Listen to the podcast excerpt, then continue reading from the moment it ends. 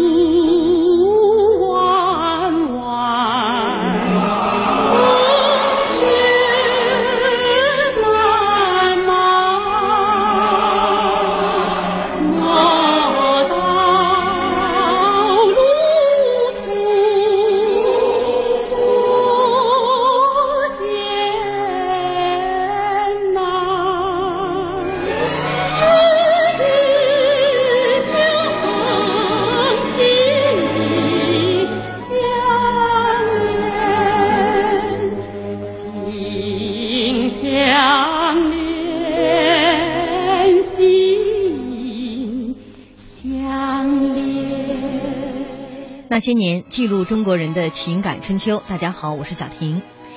冰天雪地里，罗群病卧在平板车上，冯晴兰艰难地推着，地上留下一串车辙印。一九八零年《天云山传奇》中的这一幕令观众久久难忘。作为反右三部曲的首部，谢晋执导的此片让一代人产生了强烈的共鸣。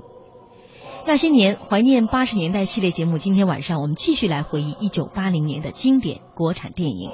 也欢迎大家在新浪微博检索“经济之声那些年”或者艾特主持人小婷来和我们互动今天的内容。我们今天的两位嘉宾，一位老陶，嗯，大家好，呃，小婷好。嗯，还有一位这有点久违了啊，蔡大师，大师，大家好，我是蔡军。嗯，呃，这部影片《天云山传奇》时长两个小时。呃，说实话，我小的时候对这个影片名字特别的熟悉，但小的时候我我真的看不懂。今天我有两个小时全部把它重温了一遍。嗯，呃，先问问老陶吧，你那个时候应该对这个片子印象极其深刻。对我应该说对这个片子非常深刻。深刻的原因有两方面，一方面就是我因为是学文科的，所以对于这种电影啊、文学艺术啊、都小说啊什么的都特别的感兴趣，这是第一。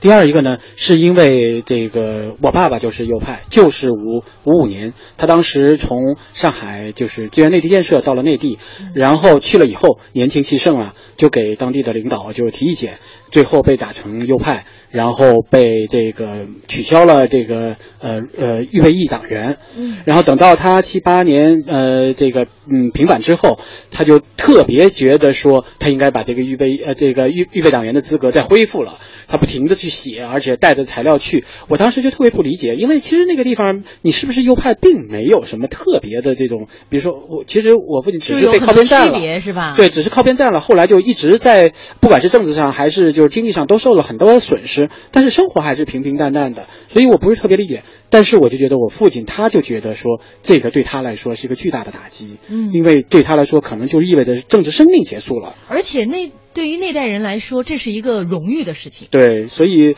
所以尤其是又当时又是年轻气盛嘛，所以就这样一个背景，以至于我看这个片子的时候，我确实觉得感同身受。嗯就是你在那个年代，你遭遇了这么样的不公平之后，你依然能够坚持着对自己的理想有抱有这么样强烈的信念，我觉得真的是不容易。易。嗯，在这儿呢，可能很多朋友像这个八零后、九零后的小朋友们，呃，没有看过这部电影哈。简单跟大家来介绍一下这个剧情。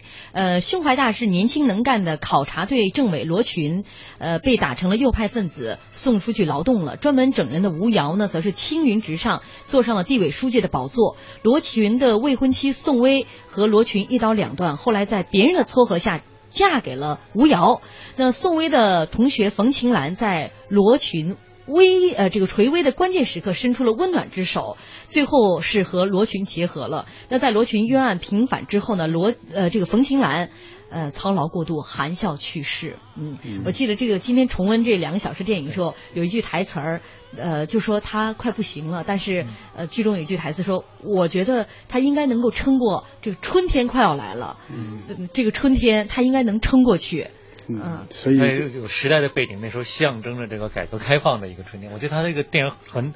种种啊，都是有这个隐喻，有这个比比喻的。但比如说那个大雪拉着那个象征着爱情，我觉得这个电影印象也非常深。就是小时候啊，也是我记得为什么记这电影呢？因为这个电影获过奖，这小孩组织看。我记得为什么记着呢？记着名字，然后记得全班在那乐来着。当时的小孩都没看懂。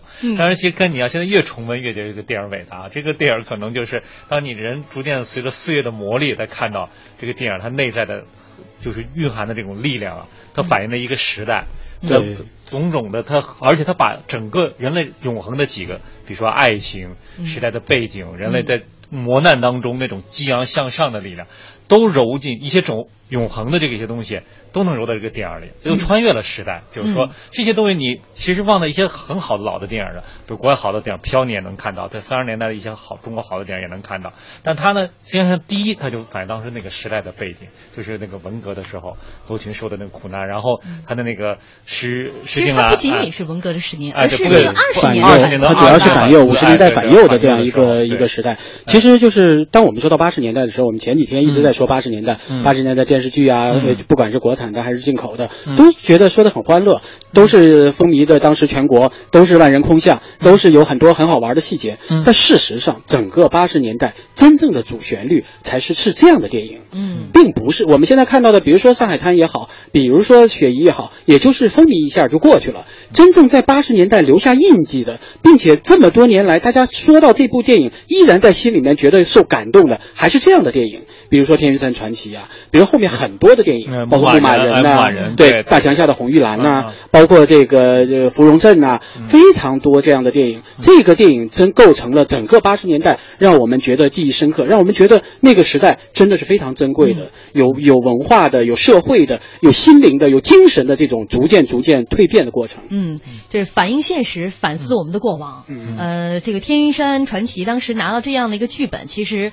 谢晋一拿到这个剧本。就眼前一亮。当时呢，这个鲁彦洲把这个本子投给了上影的文学部，谢晋就是在那儿看到的，说拿这个本子太震撼了，看完剧本呢，情绪就会停留在那个剧情当中。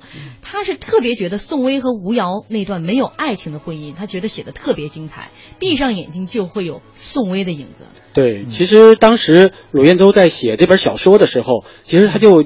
他就真的就是非常用心的在写这本小说，还有一个小故事。当时因为他是安徽的作者，那么很安徽文学的这个当时的这个主编呢，就找到他女儿，因为他女儿在安徽文学工作，就是能不能把这篇小说给他们这先发。结果一他女儿还觉得没什么事儿呢，结果跑到那儿一问他父亲，他父亲说已经答应在写之前就已经答应交给这个清明了。因为其实八十年代有非常多的大型文学期刊，清明啊、芙蓉啊、收获呀、十月呀，小说月刊啊，小说月。刊对对，中篇小说月刊就是比较长的那种，就非常多这种文学的月刊。就谁写文学是一个非常非常有有意思的事儿，成为文学家那那都都是一个让人敬仰的事情。就是不像现在文艺青年总让你会想到一些歧义，对对对啊，那个年代就说你要写文学那是非常神圣的一件事情。那时候投稿是不断，那时候编辑部好像就是不断能收到稿子。对，呃，有一篇被发表了，都高兴的不得了。对，所以这篇文章当时呃发表了之后，确实非。非常大的影响，以至于上海电影制片厂就觉得要把它赶紧拿过来变成电影。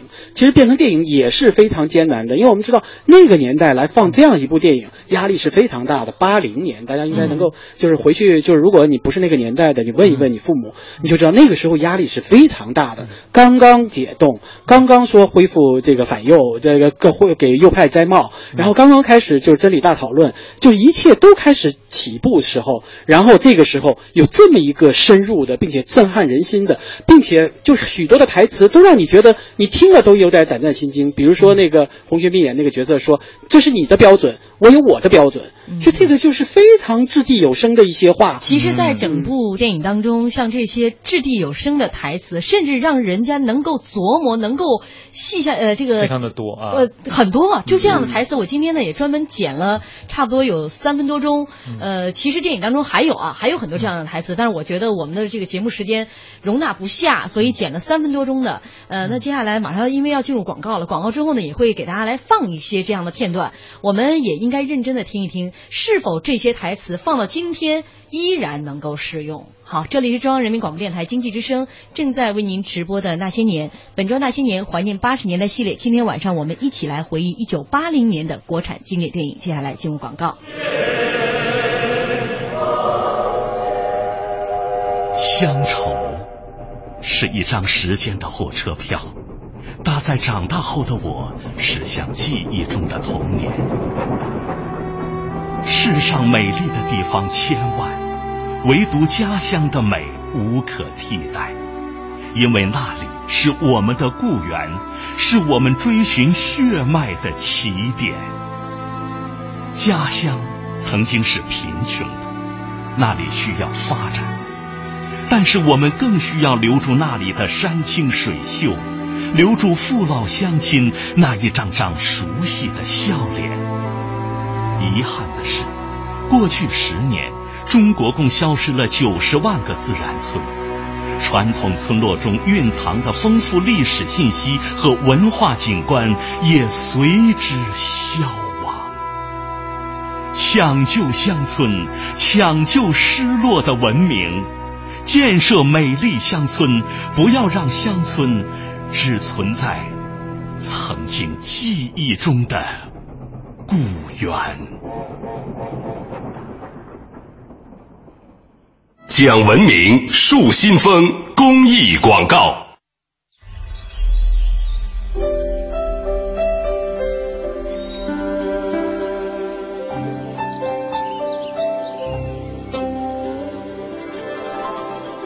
聆听生命的光荣。中央人民广播电台经济之声。的天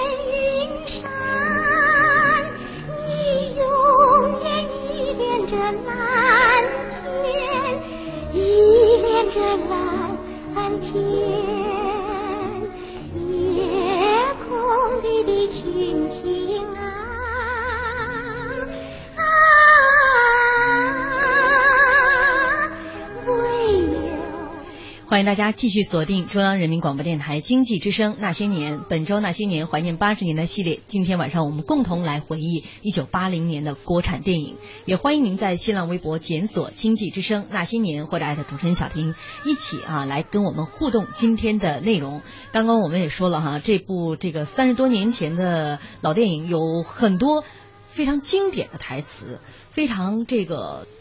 我觉得振聋发聩的这种声音，嗯，我们接下来呢就听一小段这个电影当中一些台词的集锦，这是我花了一下午剪出来的，大家一起来听一听。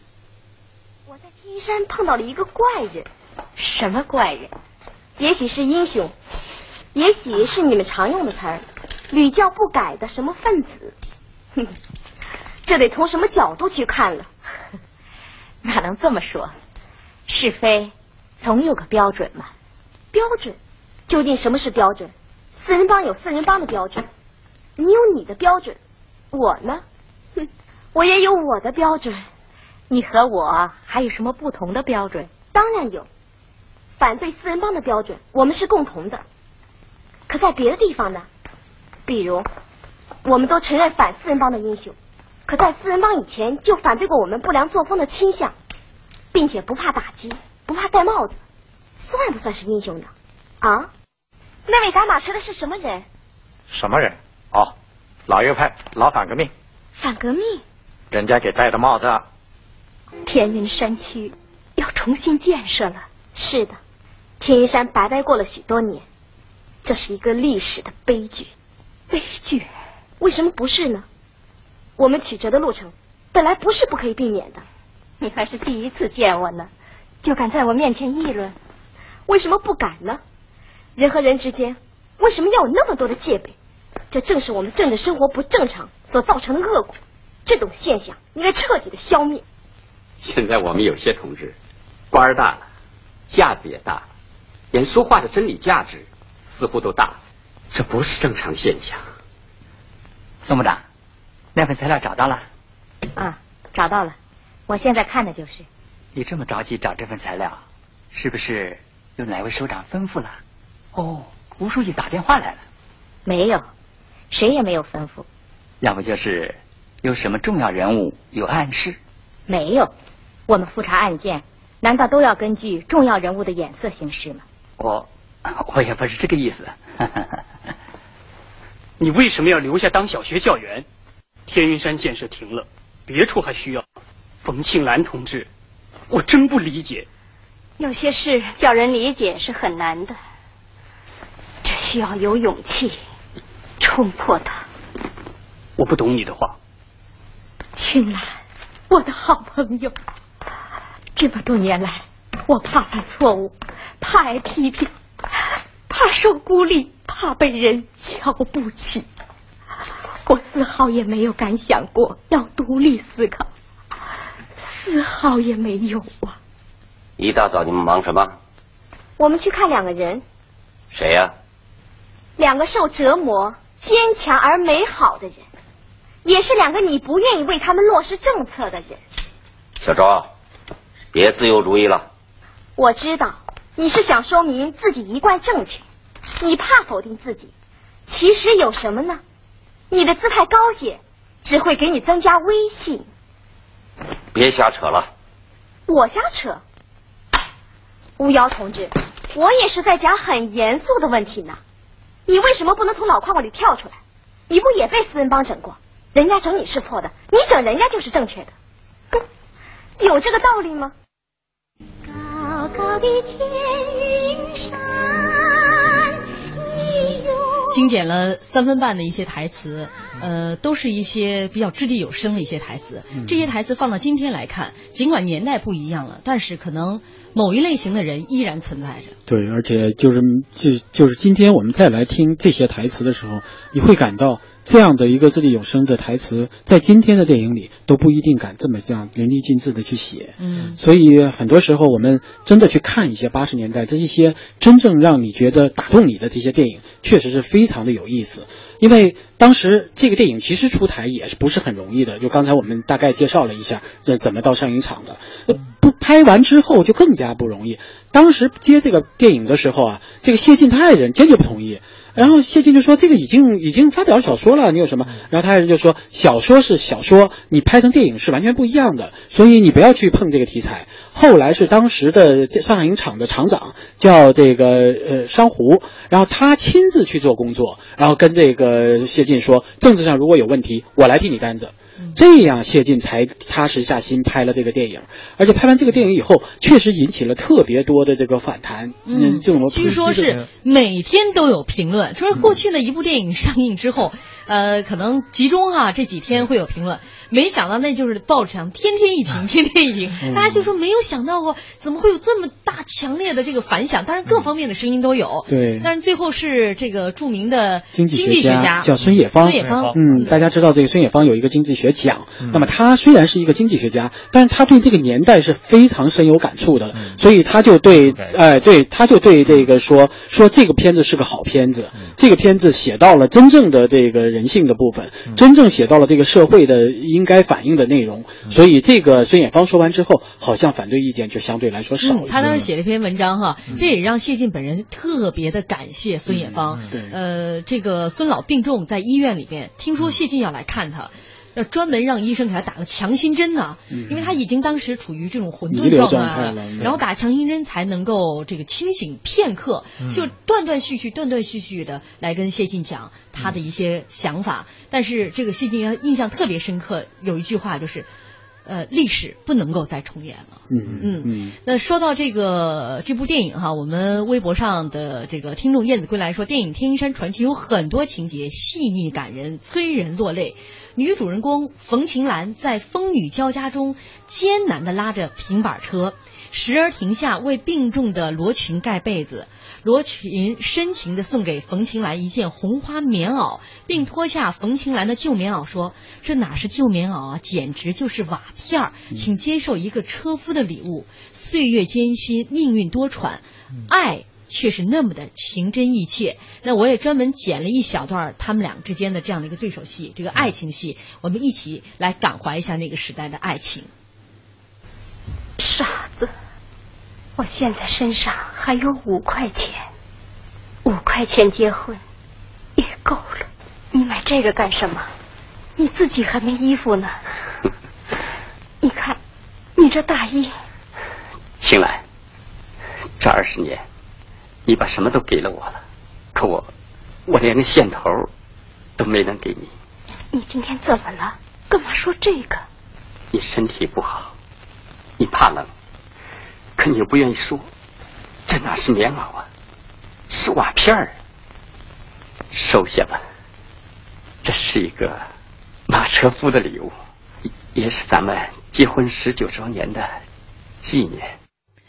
这两段感人至深的爱情片段，呃，这个导演谢晋又是怎么来看的呢？我也找到了一段当年哈这个记者采访谢晋的这样的一段视频，我们来听一听谢晋本人对于这几段爱情戏他个人的看法。拉板车这场戏，我自己是认为当时下的功夫最大，包括他在。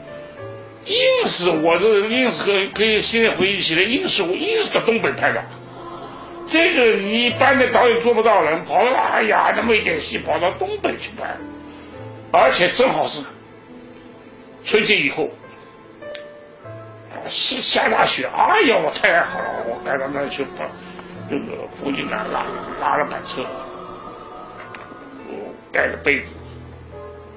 这场戏可以，我可以讲，当时在电影院放的时候，不掉泪的，不可能。我到现在为止那么多年了，那没碰到过。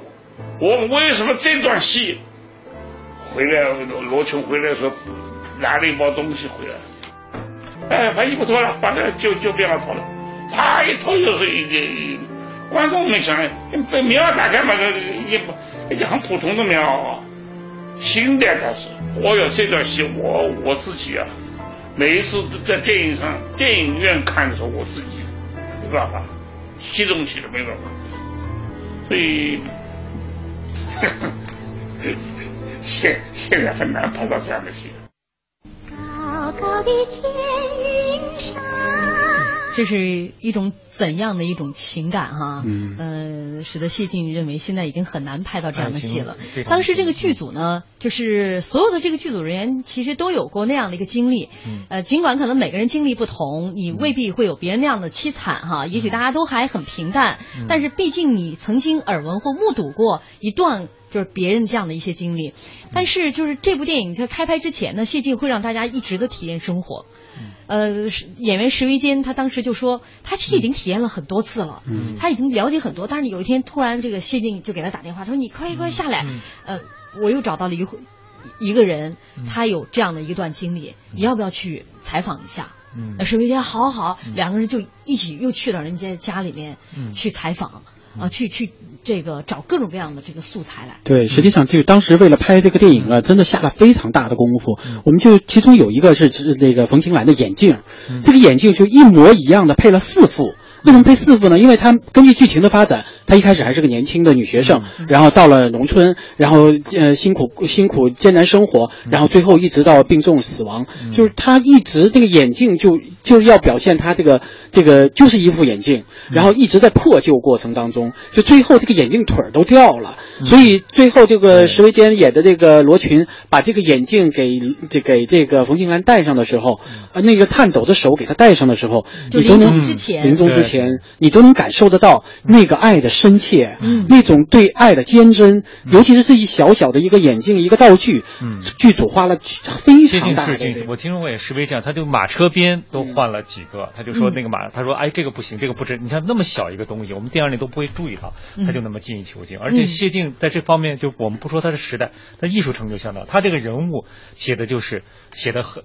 我们生活中那么感觉，他生活中可以看到有很多这个复杂性，不是那么简单的对，想的。就是每个人都你看太有宋威，特呃，点了。就看到嗯大家就可以看到宋威那样的人很可以理解啊，嗯他有有自己的善良，他内心里边有自己的这个善善恶的标准。对对嗯对。他他能自己的，他有自己他，但是随着时代呢，他又随波逐流。对他又过来以后，他但是他内心呢总是有那他那种想法，他一直在没变，而且他跟那个他的她丈夫哎就吴瑶这个冲突，嗯。哎，那一段个吴瑶也演又没有得非常好爱情的，婚姻。没有哎，她也一直在忍耐，而那吴瑶演的非常也非常好，也非常，所以这个这。个就是这个演员王富丽是演的嗯宋薇，他说嗯演完这部戏以后呢，她嗯收到一封听众这个观众的来信嗯，他看完那封信她就哭了。那封信是一个女儿写来的，她说嗯。在那一段历史时期，我的母亲就因为我父亲的这个。呃，右派的问题，跟我父亲离婚了，然后又嫁给了其他人，我心里对他的这个恨多少年没有消除，从此母女形同陌路。那看完这部电影，我突然理解了我的母亲，嗯。所以这样的一部电影竟然能够弥合两代人之间如此深的一个裂痕，嗯。是让他没有想到的。嗯。就是那个时代，像宋薇这样的女性太多了，嗯。心中有自己的善恶标准，但柔弱到无法在整个历史的洪流当中能够坚守住自己。嗯，像冯清兰那样的人太少了。哎，对冯清兰是。是一个很对很理想化、很那个。对，其实就是吴瑶这个角色呢，因为是钟欣火演的，钟欣火是一个其实一直演一个比较好的人，正面人物，就是这个人物让他演的栩栩如生，让大家觉得他真的就是这样。一方面给你戴高帽子，另一方面他又其实心地很阴暗，一方面他又觉得呃他嗯他要把这个呃这个宋宋宋呃宋威要给拦着，又同时呢又又觉得他要这样做可能会危及他自己的位置，所以他的这个表现啊非常的纠结，表演的非常到位而且。他呢，也不是说就是一直就是就坏到特彻底，对对对如果坏到特别彻底很没有脸呢谱，化就是立刻就也会把他给镇压了。对他呢也是在文革当中也受到一些冲击，但是里面台词就是这样的，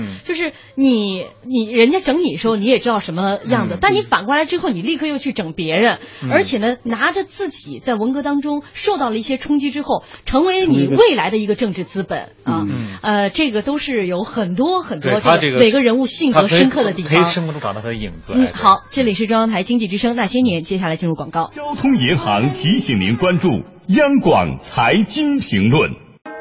希望让世界充满活力，创新把一切变得简单，支持助梦想提前到来。交通银行，您的财富管理银行。健康美味就选双汇，双汇开创中国肉类品牌。北京时间二十一点三十分。报时中国经济，我是张瑞明。网络时代，从员工听企业的转为员工听用户的，企业听员工的，以顺应与用户零距离，满足用户个性化需求的世代潮流。报时中国经济。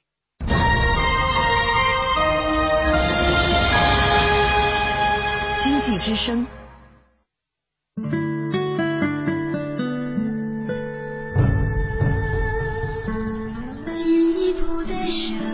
中央人民广播电台经济之声。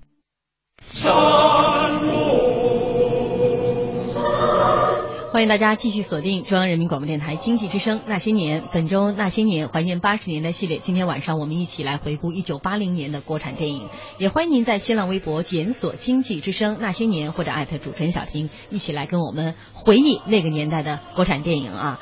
呃，这个无时无刻不在。他说谢晋是真正的电影大师。呃，这张先生说，当时我也没看懂。巴黎的雪飘过东京，说小时候看不懂，现在看懂了，这就是长大了。对，其实有一段话，我我看到文章有一篇文章写的非常好，他是说上个世纪八十年代是电影界的春天，呃，经历了一九七八这个历史转折之后的中国电影，裹挟着整个时代变革的巨流，进入了时新时期。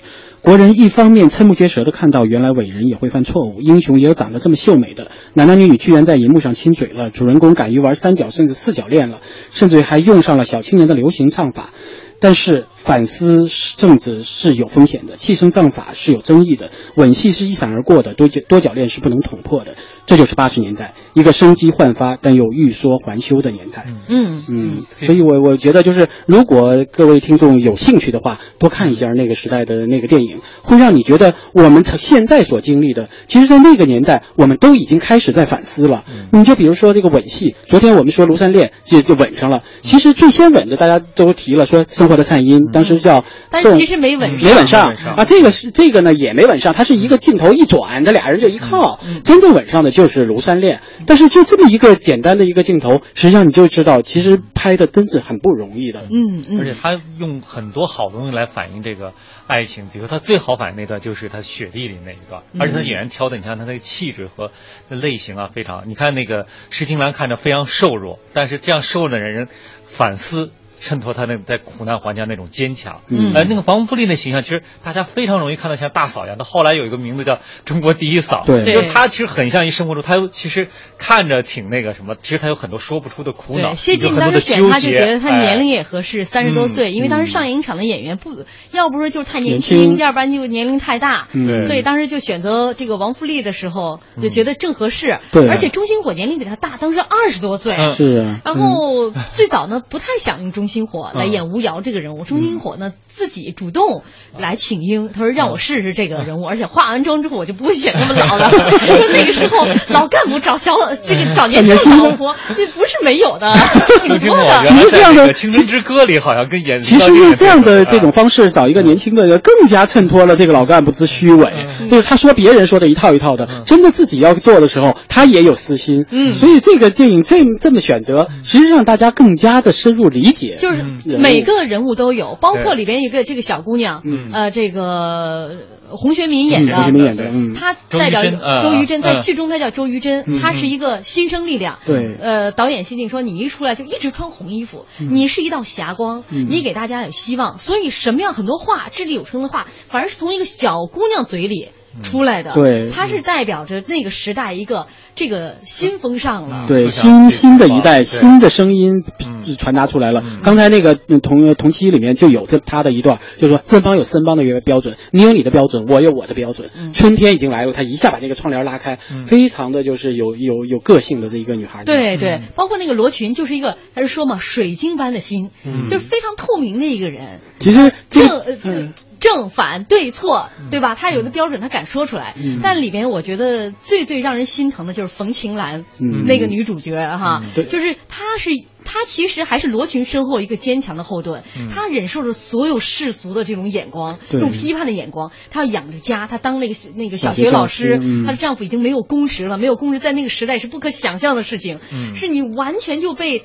这个社会的最底层的一一类人，对，甚至病了还要去他去拉，对对对，就不是说一个女性来承担，对他不是说我仅仅是爱爱情，因为这个爱情在社会的倾轧之下是没有生存的余地的，所以这样一个女性真正让大家看到了爱情的力量，包括人性的坚强和光辉。嗯，那这个剧组里面呢，呃，有很多这个戏比较有意思哈，呃，你比如说这有一场戏就是钟星火打那个王富丽，对，扇他一个耳光。这是当时谢晋要求是真打，嗯，可是他实在是下不去这个手。这个两人呃有一段这对他们两人就这情节的这个采访，我觉得挺有意思，放出来大家一起听一听。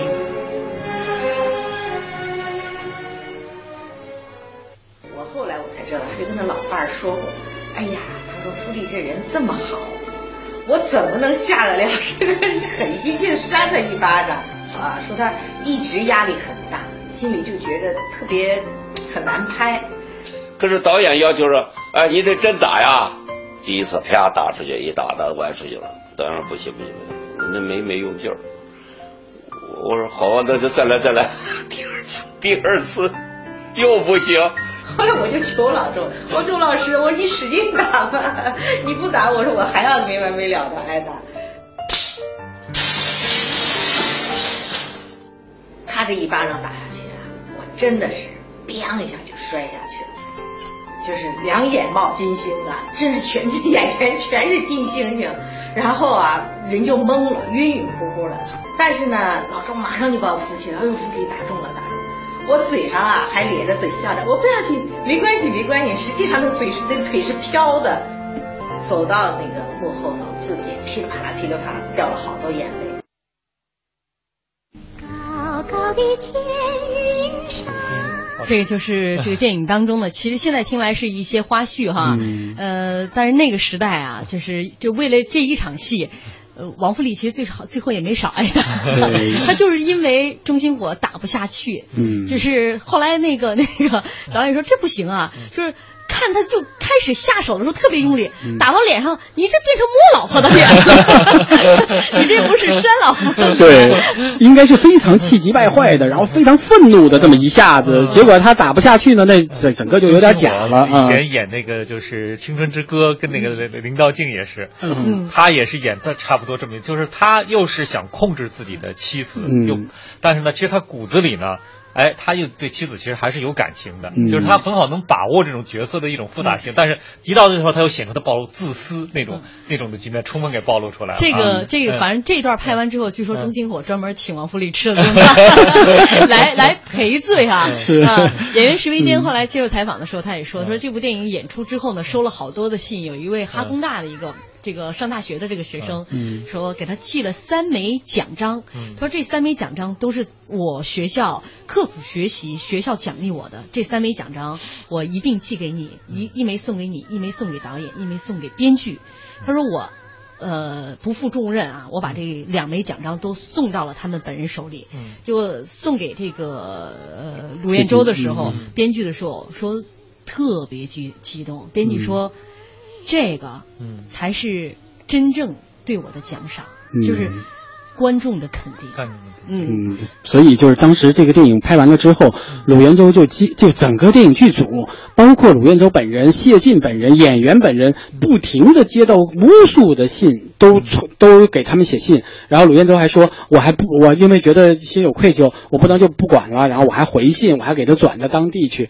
但是他确实觉得当时呃我挺无能为力的，因为太多了。嗯，麻辣鸡丝说，是不是前几天话题太欢乐了，那今天的讨论变沉闷了？嗯，不沉闷呃。其实生活岂能是天天欢乐呢？对，除了这又个。岂是天天欢乐呢？对，其实我觉得我们现在也在也在反思，很多的电影也拍得非常的有价值。比如说张艺谋拍的《归来》，就是当我们看这个《天山传奇》的时候，其实把当时的悲苦、当时的这种磨难都拍得非常多了。所以这个为什么很多《归来》受到抨击，觉得他没拍磨难，没拍那个非常苦的那一面，其实就没必要再拍了，因为很多人都已经反思过了。真正要反思的是，我们怎么才能回来。嗯，我们怎么才能从那个悲苦当中，从那个磨难当中，从那个灾难当中真正的走出来？对，嗯，所以我觉得，我觉得这个张艺谋的这个电影，真正让我们去反思，我。们怎么才能归我觉得《来？天山传奇》好就好，它并不是纯简单的一个苦，它很中你电视从头到，其实你可以看到人们对这个生活未来美好那种很有信心的啊这个信心的跨想法。度。太大了，三十年前电影到三十年后的电影，但是其实主题都是一个，怎么样在那些苦难之后，经历苦难之后，重塑信仰，对。对。重新建立信心，嗯。对。重新这个树立对美好生活，就是这个这个向往。对，所以如果我们要用什么死鬼的这种方式来树立信心，那就整个一个就完蛋了。所以我们真正去读八十年代的作品，不管是电影还是文学，我们不管是去看当时社会生活变化当中的点点滴滴，我们找到的是我们力量的源泉。就是今天我们如果要再改革的话，我们可能碰到的还有这种呃嗯很多我们可能不能理解的事情，但是我们还是要重新开始。嗯，好，接下来说这个说完这部这个。听众们誉为比较沉闷的这样的一个 一一个电影题材。其实那个时候主要这个电影题材绕不过去哈，就是这种反思啊、伤痕哈。呃，另外一部电影它的这个主题歌特别的风靡，但是这部电影依然是描写着有着这个反思和伤痕的内容在里面的，就是《戴手铐的旅客》。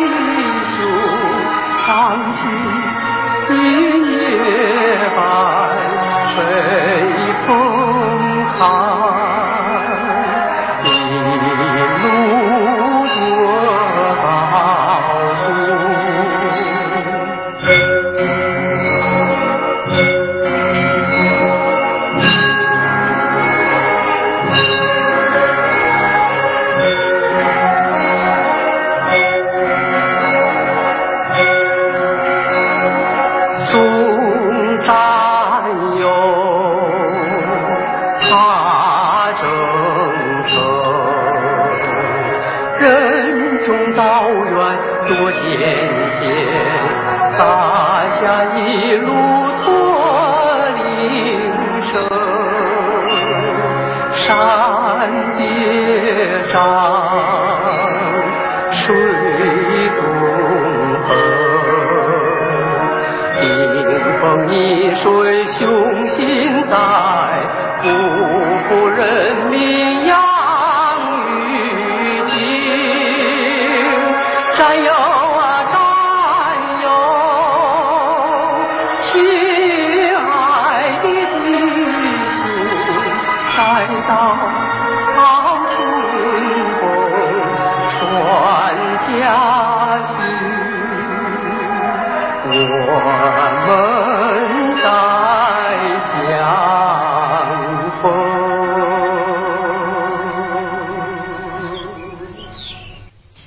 上徐徐海峰零八零九说好伤感呢，这个歌确实是带有这个伤感的这个。味道在里面啊！他是说我们刚才说的那个电影伤感，还是说这个这个这个可能跟这个都有关系？刚才那个电影，包括这个题材，以及这样的一个歌曲，都是有着这个伤感的气呃意味在里面。对，但是对，但是这个曲子其实是非常著名的，就大家可能在很多情况下还是能听到这个，尤其到了 KTV，可能五六十年代 非常愿意唱这首歌，还有警察故事，就觉得这个非常的就是影响非常大。当时。这于洋就说了，跟王丽萍这个作曲，嗯。就说如果将来这个电影没有了，我相信这首歌也会留下来。对，事实上也确实是这首歌，可能电影大家可能不是特别印象深了，但是这首歌一直在流传着，嗯，一直在卡拉 OK 里流传着。也有很多的创新，就是他这个电影当初就是一个是正派和反派的角色，哎，当时大家我那时候小时候看，我还一直以为这个于洋是是坏人，坏人，这个郭是好人，被抓被追捕啊，就整个就是一个无间道，然后其实还是很好看的。我们说，呃，其实这个国外也有很多类似这样的电影，包括香港也有很多这样的电影，就是你被冤枉了，然后最后像追捕这样的，也是被被冤枉了，然后一点点洗刷自己的罪名，最后找到真凶。但是这个电影呢，我觉得就是那个情节还是很吸引人的，因为当时敌特片啊，相对说来不太涉及到政治问题，就是去抓坏人，对抓坏人。都是我们开会，然后一个部署，对对对，那个卖冰棍的老太太要对，就像黑三角有一个你是谁，我是水鸭子，我们有一位听众朋友说说，就因为看黑三角看的，我吃冰棍烙觉里边是有毒的。还有一位朋友说，四零五谋杀案看的我上了大学，我宿舍就是四零五，心里总是忐忑不安。很多人可能就觉得，哎呀，这个电影确实当时还是拍的非常真实，尤其是这个于洋啊，是个老演员，我们知道他拍了很多革命者的形象，也拍了很多这个就大浪淘沙里面拍一个这个呃逐渐成长的这么一个革命者的形象，就他非常正，所以呢，就是他被冤枉的时候，他就觉得哎呀不可能，所以就一个就是非常希望他能够洗刷自己，所以这个最后他还是被冤枉了。最后一个镜头就是他最后被戴上手铐就对。走了嘛，他成功的把那个抓回来了，哎，为国家做那么大贡献。对，因为是对，因为他是把那个坏人一起铐在手铐上了，然后就俩人一起走，就是大义凛然的就走了，所以就感觉觉得哎呀，这个这个人物非常的有个性，而且非常英勇。你想他不计自己的这种恩怨，个人的恩怨得失，然后就为了要抓这个人，哪怕说我自己自首，我也要把这个坏人抓住。呃，所以当时。抓坏人真的是一个非常激动人心的 一个文学，我们都抓坏人抓习惯了。看谁看谁都像坏人，对，看谁都像坏人。然后以前街坊里面就基本上我们小孩子都拿着个棍棒，看谁是生人就盯着他。然后分析卖居委会我觉得神通广大，威力无边。小区里边但凡来个陌生人，居委会大妈一眼就能把他给逮住，一眼就能认出来，然后非常警惕的问他说：“你从哪来？你到谁家去？然后你为什么到这儿来？”非常那个，我们那个小时候也是非常警惕性很高，也不知道为什么，因为那个时候经常有这种。我记得那个有一个小孩摘辣椒被地主给掐死了，那叫什么那个英雄？然后就当时就老是这种不断的宣传。行，我跟你年代跨越太久了。对，还有那个小孩没睡觉，一看那个牛舌头被地主这割掉了，然后把地主坏人给抓住了，抓住了啊！这样的故事，还有发现那个地主偷电。发现哎，大家为什么灯黑呢？转头一看，哎呦，他们家，他们家虽然黑，其实呢，偷偷点灯，那窗帘是拉上的。就突然拉开一看，他们家灯亮着。我突然觉得吧，这个还就是纯粹抓坏人的 更吸引人。因为我小时候，这这是一部就是挺精彩的，有点《无间道》这种性质的吧，就是坏人。这个这个隐藏伪装成好人，这好人被诬陷成坏人，然后两方的一些呃这个追踪与反追踪，这是挺好看的。但是那个时候还有那个雾都茫茫，我不知道你们看过没？我特别想，那是学校真的是包场的电影，吓死我了！就那双绣花鞋，就是因为他一开场就是一个打更的那个更夫，然后看到一栋被封闭了好多年的一个楼里面突然亮起了灯光，然后这个更夫呢就上去。查看，就一查看，看到有好多脚印，然后他一推开门，特别静，啾，那个门就那个声音，然后就进去看，没看到什么，突然之间就看底下一双绣花鞋在动，哎呦，然后然后这更夫更夫就被被是被害了，嗯，这印象特别深刻，就是这一幕。对这个电影的印象最深的，到西花节流传下来。对我记得小时候有这故事就反复流传，是因为当时一双绣花鞋手抄本啊。第二次握手，一双绣花鞋都是非常有名的。呃，什么叫什么飞？于飞、岳飞、三下南京，叫什么？于是叫不是于飞，叫什么什么飞？呃，三下南京，反正都是非常就是迪特的这个小说，非常流行。我小时候还看过一小段呢，就是 说，就是描写到，就是这个人在漆黑的夜里开着车，穿着一身黑衣服，戴着黑墨镜。我当时就在想啊，说这还看得见吗？漆黑的夜里还戴着黑墨镜。所以说大家想象就，而且这小时候我是听过不同的版，没看过那个手抄本，听过不同讲过不同的版本，好几个人都有说，然后。然后呢，他们说到这，有一个人就是说到一双绣花鞋，就漆黑的夜里，一双绣花鞋。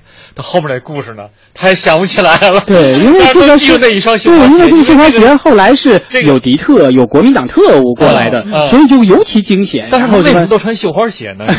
因为国民党就是非常坏嘛。告诉你们，这绣花鞋是哪来的？当时这个编剧啊，呃，邝浩文五十年代是在西南公安部侦查处工作。他说，在一次大逮捕当中，他的任务是抓十一个反动组织。成员，这个大这个带着一个班的武警呢去抓捕。那会儿的电力供给特别糟糕，凌晨四五点钟的时候，大街上一片漆黑，他们就挨家的搜查。他打着手电筒来到一户成员家里边，在一切检查完毕之后，他突然在穿衣柜底下发现了一双黑底绣花的绣花鞋。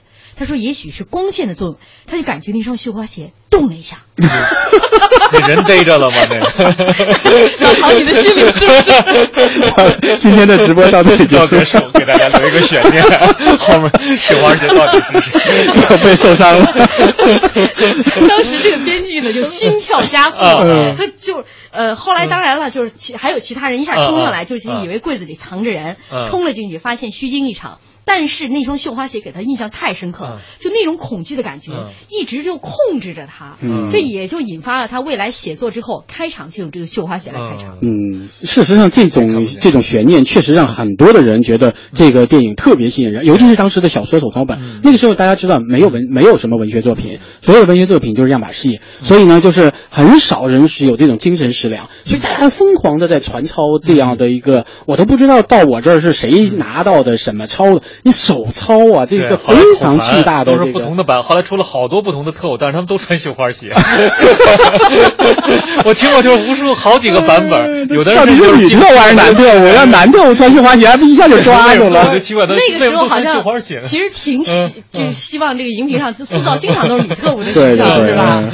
呃，宗颖全乎说一一双绣花鞋，三家巷。那当年看的都是手抄本，嗯。呃，还有这个张先生他说那是叶飞，啊，叶飞啊，叶飞，我也刚才想说叶飞。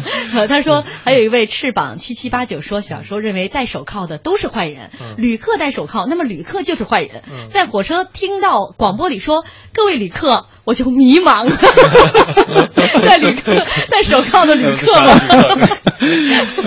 呃，还有啊，这个听听叶说那时候梅花党的故事传的是神乎其梅花党，神，对梅花党。嗯然后然后。无时无刻不在说太恐怖了，是我刚才描述的那个动了一下，动了一下。对 以后好好多那个恐怖电影也都借，就是老看着一个人影儿，嗯就一个鞋在动。然后就人老看不见，对然后漆黑的夜里，哎，就老是这样，这样的镜头记住无数啊。对，我觉得就这种就老、嗯后面就老套了，因为前面它其实并不是斜动一下，是你视觉错觉有有动一下，嗯所以这个恐怖的感觉更强烈。嗯，那个听众说、不要说了，说苗苗吧。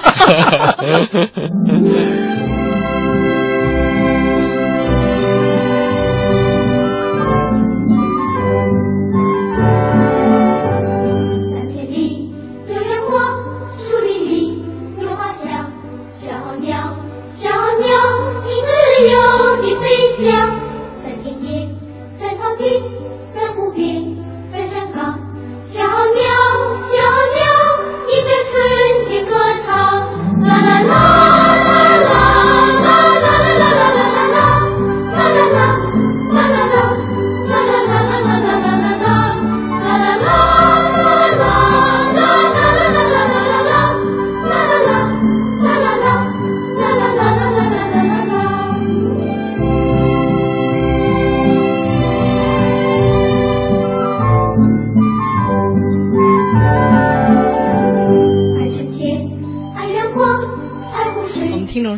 马上心情舒畅。夜再深了也不怕了，是吧？敢出门了。喵老师来了。其实今天呢，也剪了一段苗苗的片段，时间有限，真的是放不出去了啊。简单来跟大家说一说这部这个电影，我印象实在太深刻了，根本不用看介绍。呃，就是当年就是一个老师就被分配到这个学校里里边来，他这刚刚毕业，分配到学校去当老师。结果这一群孩子呢，班里边各种类型的孩子都有，调皮捣蛋的，有家里边有有这个家庭条件特别好背景比较的好的，背景好的，经常利用父母的这个职权，要给孩子加分的，嗯。呃，有这个爷爷是司司令的，自他自己就无法无天的，嗯。还有的因为这个父母呢在文革当中受到不公正的待遇，一直没有回来，孩子孤身一人，然后。找仇家去报仇的，天天砸人家玻璃的，对吧？还有一些这个这个小桃样儿，特别漂亮可爱的孩子是口吃的。嗯这个班里还有那个小眼镜儿，嗯我到现在就是每个孩子形象还在心中。那当时为了剪一些片段的时候，就就我就有一个台词，就吃吧，吃了你就不结巴了。嗯几个坏孩子拿了一个泥团儿里边包了一小虫子啊，就给那个桃样儿让他治口吃嗯。然后孩子真相信了，就一口咬下去，是一个虫子冒出来。啊，啊，还有一个梦，我记得电影里头它有一个。对，啊这猫就是老师上课的第一堂课，就是他们在抽屉里塞了一只猫，嗯老师找板擦一打开，那只猫就跑出来了。然后全班同学就抓猫，这个教室就完全翻了天了。这部电影我因为印象特别深刻，那为了剪这个台词儿呢，把这部影片又看了一遍。嗯我看到很多地方，我真是忍不住，为什么我会热泪盈眶？就是就那个时候那么单纯的师生关系。那个校长说，呃，这个怎么样能够带好一个班级？不是说呢呃，不是说在脑子这儿，是在心这儿。嗯，所以就是当我们说八十年代的时候，八十年代有太多好的东西了。就是我们回顾这些东西，不是为了让你们猎奇或者让大家伙儿哈哈一笑，真的让你们沉浸在这里面，找到一些真正的让你觉得有鼓舞的或者有有力量的东西。我说的可能大发了，但确实如此。对，让心灵的阳光照进大家的。嗯特别我印象最深就李玲，因为李玲啊是个当时非常小来拍这个电影的时候，她就老是翻白眼儿。然后我 印象特别深，因为老师啊，应该是觉得他应该很沉稳，应该是就是循循善诱，然后也不会生气。但是因为他小，所以他受这些委屈之后，他就开始翻白眼儿。我我必须批驳你一下，李玲这部电影当中，我特别喜欢她，嗯那么的稚嫩，那么的单纯，呃，她会用一些美好的眼光去看这个孩子，嗯而且他的这个教育方式也让我们眼前一亮。比如说，他阻止他那孩子去拿嗯石头砸人家玻璃的时候，嗯。她劝不动他，孩子偏要砸，他说：“你给我，我砸得准，你让我来砸。”孩子心疼老师说这种坏事老师不能做，嗯。说我来做。就是你说这种特别质朴的这种情感，怎能不打动人呢？是，所以今天的儿童片，可能我们真的要好好的也反思一下，我们怎么拍的，让大家真正有印象，而且特别深的印象。嗯所以，所以李玲虽然是呃后来几乎很很少拍东西，而且特别少拍广告，她真的就属于德艺 双馨的，是属于德艺双馨的。是是这部影片吗？其实后来拍宋庆龄这部影片的时候，她也是刚刚毕业，还属于学员，嗯是借调她。当时其实这部影片是按照章鱼，你说章鱼当时有多火呀？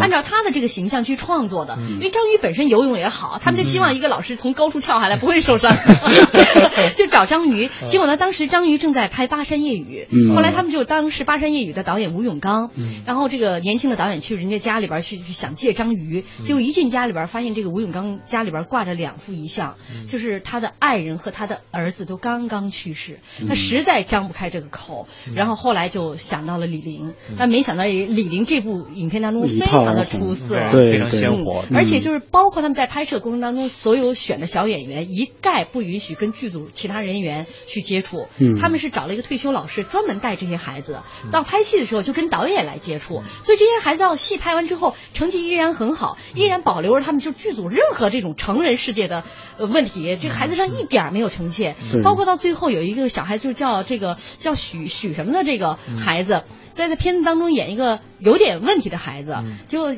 拍着拍着就跑来跟跟 老师就讲，老师，我想当一个好孩子。嗯啊，后来所以这个导演一下就就是那种心就融化了。嗯最后在结尾设定的是所有的孩子都有一个特别美好的未来。嗯，哎呀，这么美好的歌曲，大家都说这歌怎么就那么美好呢？再来一遍。再来一遍吧，嗯 就剩几秒钟了。